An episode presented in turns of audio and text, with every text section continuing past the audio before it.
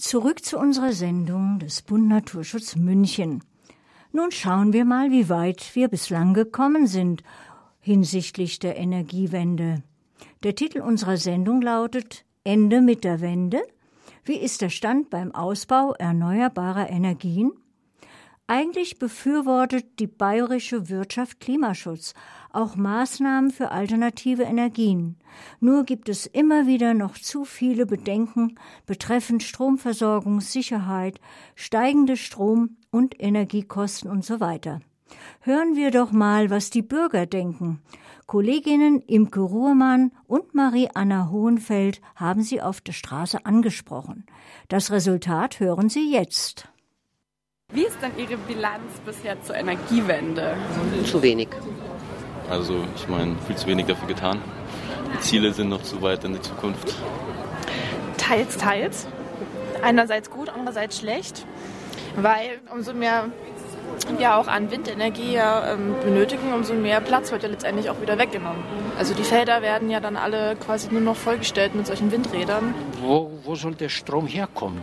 Wir sind ja ein Industrieland und äh, ich denke, dass wir noch mehr Bedarf haben an Strom. Insgesamt ja, denke ich, dass, dass wir auf einem guten Weg sind, aber dass es noch wahnsinnig viel zu tun gibt und dass wir uns, glaube ich, daran gewöhnen müssen, dass es langsam vorangeht. Haben Sie irgendwelche Wünsche oder erhoffen Sie sich irgendwas im nächsten Jahr bezüglich Thema Energiewende von der Politik? Hm, ja, eigentlich ein direkter Ausstieg, wenn es möglich ist, mhm. wenn es äh, realisierbar ist. Kohleausstieg, äh, ja, befürworte ich, aber da muss man halt, äh, die Politik sollte dann Alternativen haben. Ja.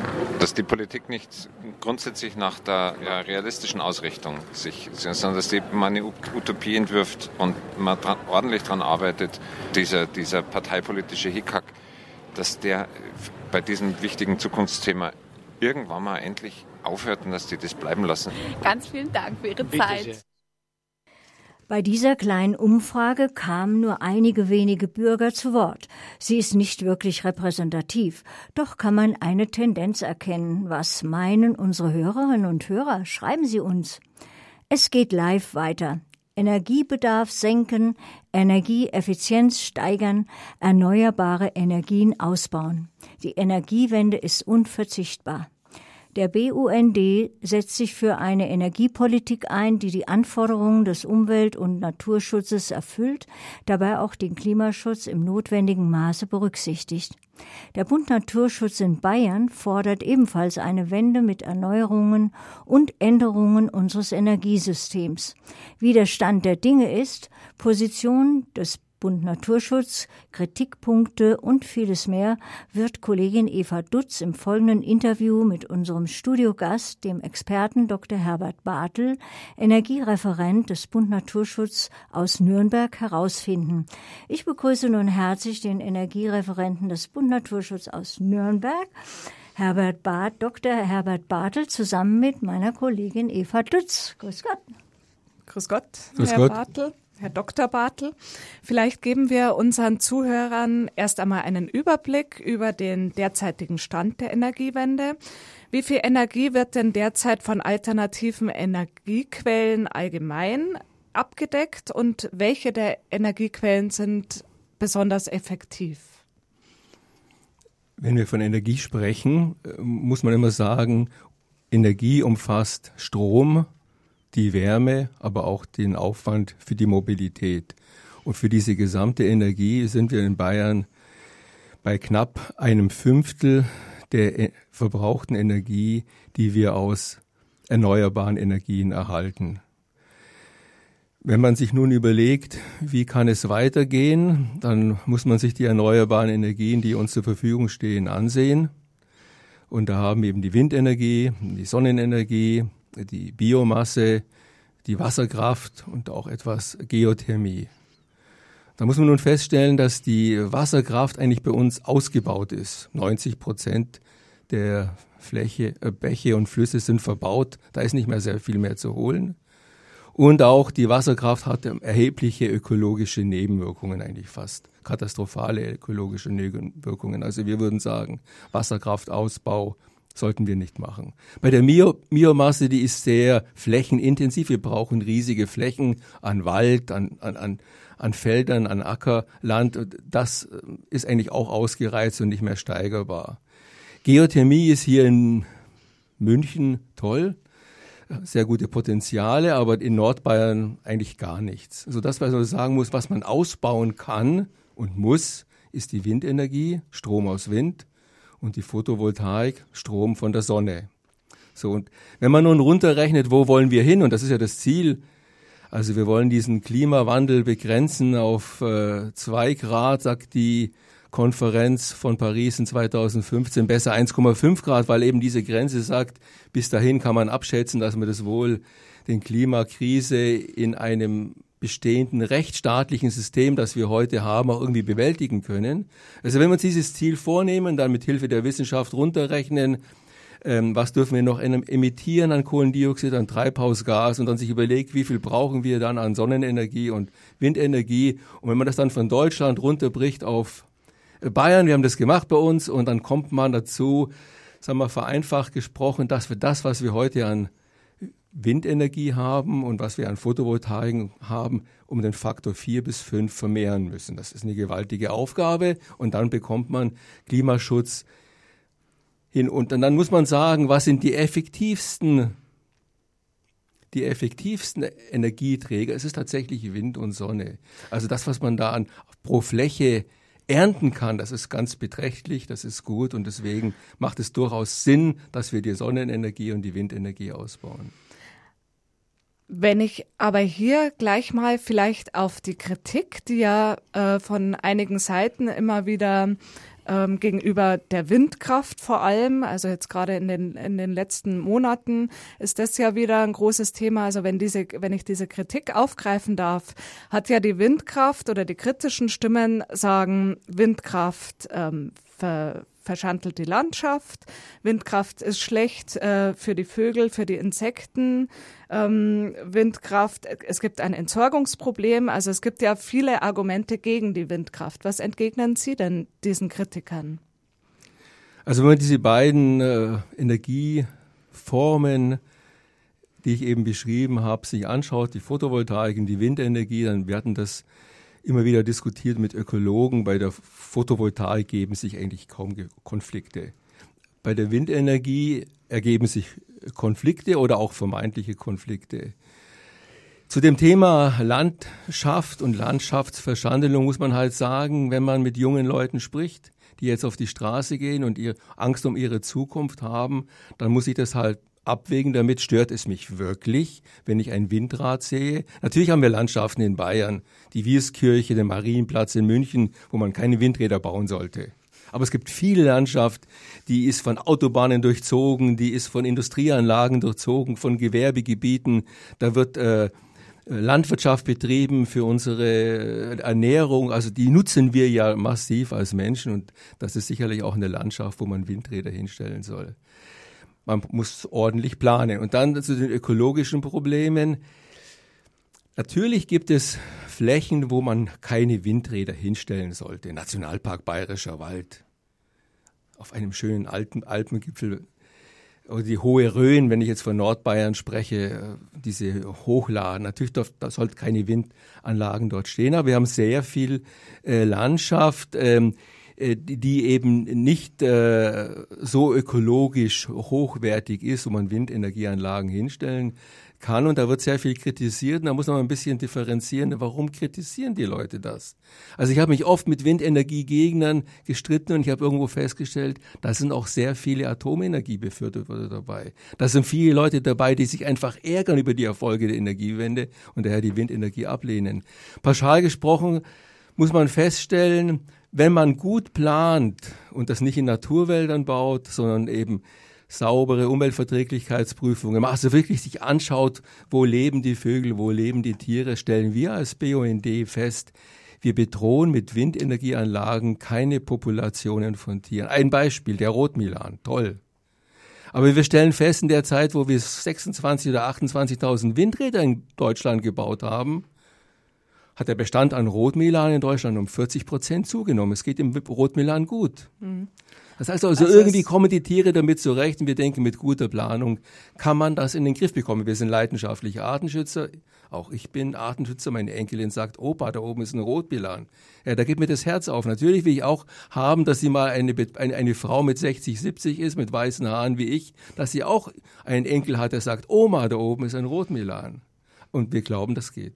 Sie glauben also nicht, dass sich Windkraft und Artenschutz widerspricht. Jetzt gibt es ja auch äh, von Seiten der Bundesregierung immer wieder oder auch von Seiten der Parteien in den letzten Monaten immer wieder politische Initiativen, gerade die Windkraft wieder nach vorn zu bringen und ähm, anzukurbeln. Weil ich habe gelesen, 2017 wurden noch 2000 Windkraftanlagen äh, genehmigt und äh, 2019 waren es nur noch 200. Jetzt gibt es diese politischen In Initiativen. Über Weihnachten kam die SPD mit dem Windbürgergeld.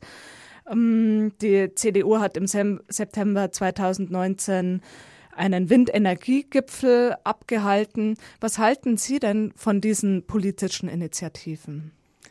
Also es ist sicherlich sehr gut und zu begrüßen, dass man sich Gedanken macht. Wie kommen wir weiter im Klimaschutz und der Energiewende? Äh, bei der Windenergie. Wenn man nach Bayern schaut, kann man ziemlich gut feststellen, wo das Problem begonnen hat. Es war diese berühmte 10H-Regelung, eine Änderung in der bayerischen Bauordnung, die eigentlich die Windenergie nicht verbietet, sondern das Planungsverfahren von einem Paragraphen im Baugesetzbuch auf einen anderen Paragraphen verschiebt. Wann war diese? Das war im November 2014. Und man stellt fest, dass die Anträge, die gestellt werden, und die Anträge geben eben ein gutes Bild über die Abläufe, zu diesem, von diesem Zeitpunkt, die waren, lagen vorher vielleicht bei 400, 500 pro Jahr in Bayern, die sind auf unter fünf zusammengebrochen. Und wenn man das analysiert, stellt man fest, diese juristische Regelung war begleitet von bösen Aussagen des bayerischen Ministerpräsidenten, damals Horst Seehofer, der von Landschaftsverschandelung gesprochen hat, der davon gesprochen hat, Windenergie gehört nicht nach Bayern, der die Windenergie schlecht geredet hat und gesagt, und deswegen verbieten sie, wir sie in Bayern mit dieser 10H-Regelung was alles nicht stimmt. Und wenn man, wenn man analysiert, wie würden wir wieder zurückkommen, wir bräuchten eine bayerische Staatsregierung, die sich vorne hinstellt und sagt, ja, wir wollen Windenergie in Bayern haben. Wir bräuchten einen Ministerpräsidenten, Markus Söder, ich sage immer spaßeshalber, der mit dem Fass Bier zu so einer Windenergierat-Eröffnung kommt und sagt, Leute, super war's. Ich bringe euch ein Bier mit und wir feiern nicht zusammen, dass wir wieder Windenergie. Also man muss es, man muss es positiv reden. Und was wären konkrete Forderungen von Seiten des Bund Naturschutz?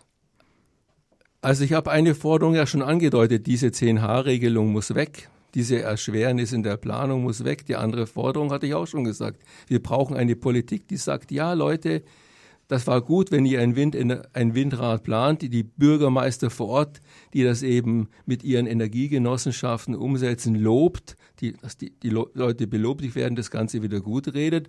Und natürlich, und haben Sie vorher angesprochen, diese verschiedenen Versuche, Bürger, Bürgerinnen zu beteiligen an dem wirtschaftlichen Erfolg.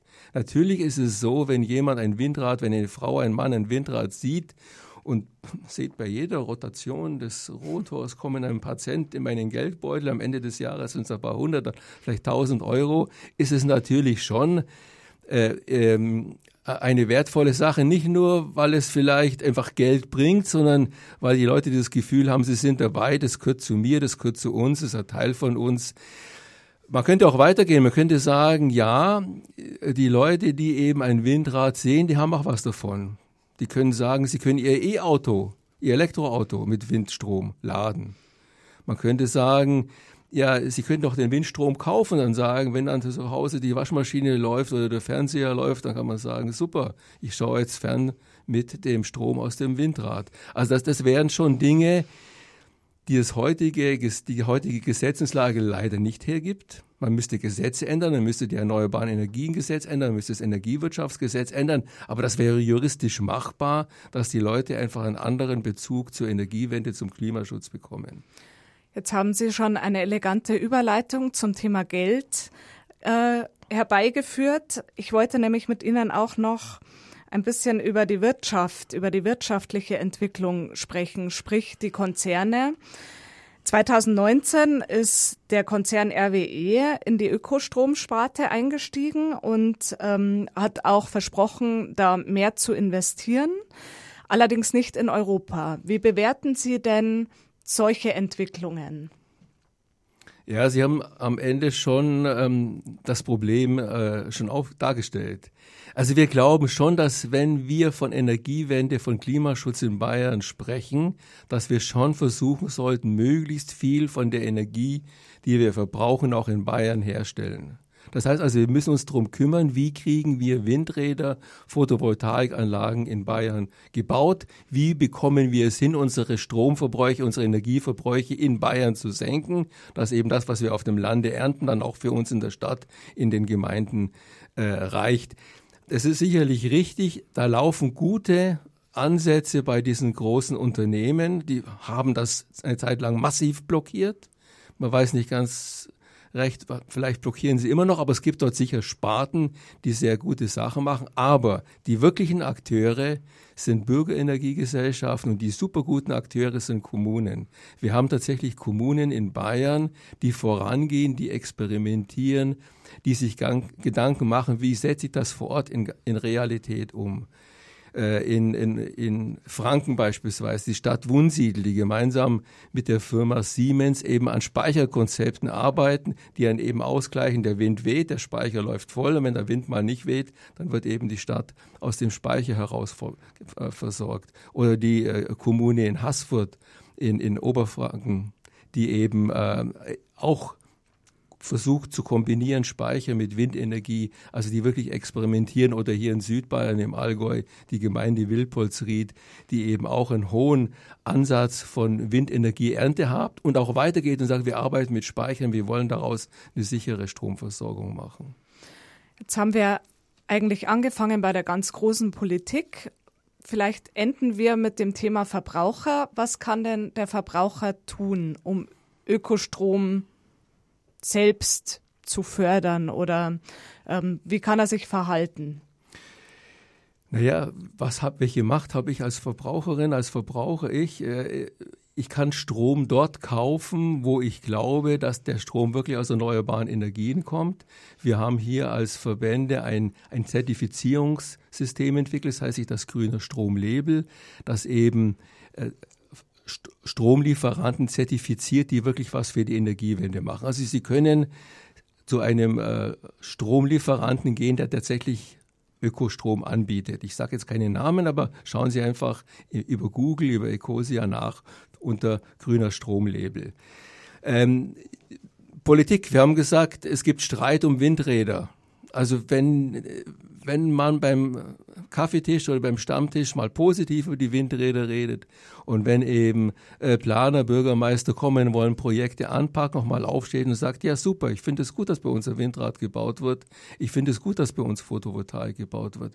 Wenn Sie Ihr Haus, wenn Sie Hausbesitzerin sind, können Sie hergehen und Sie können sich eine Photovoltaikanlage aufs Dach machen. Sie verdienen sogar Geld damit. Das ist ziemlich profitabel. Oder Sie können sich in Bürgerenergiegesellschaften äh, engagieren oder ganz einfach auch, wenn Ihre Stadtwerke, Ihr Stadtrat darüber diskutiert, ob man vielleicht eine PV-Anlage auf einem Kommunalgebäude äh, bauen, dann eben auf die Bürgerversammlung gehen und sagen, ja super, Herr Bürgermeister, Frau Bürgermeisterin, so stellen wir uns Politik vor. Also die, die Kommunalpolitiker wollen ja auch ein bisschen ermuntert worden, nochmal gelobt werden. Und das ist, glaube ich, schon eine wichtige Funktion auch von uns normalen Verbrauchern. Letzte Frage. Die Zielsetzung der Bundesregierung bis 2030 ist es, den Energiebedarf zu 65 Prozent mit Ökostrom abzudecken. Halten Sie das für realistisch? Mit der Bitte um kurze Antwort. Äh, kurze Antwort technisch machbar, wirtschaftlich machbar, aber dazu müssen Gesetze geändert werden. Also wenn ich Gesetze mache, die das blockieren, dann kann ich, muss ich mich hinterher nicht wundern, dass es nicht funktioniert. Aber technisch ist es machbar, die Menschen wären bereit dazu, aber da muss etwas, muss etwas rechtlich geändert werden. Dann danke ich Ihnen für diesen interessanten Einblick.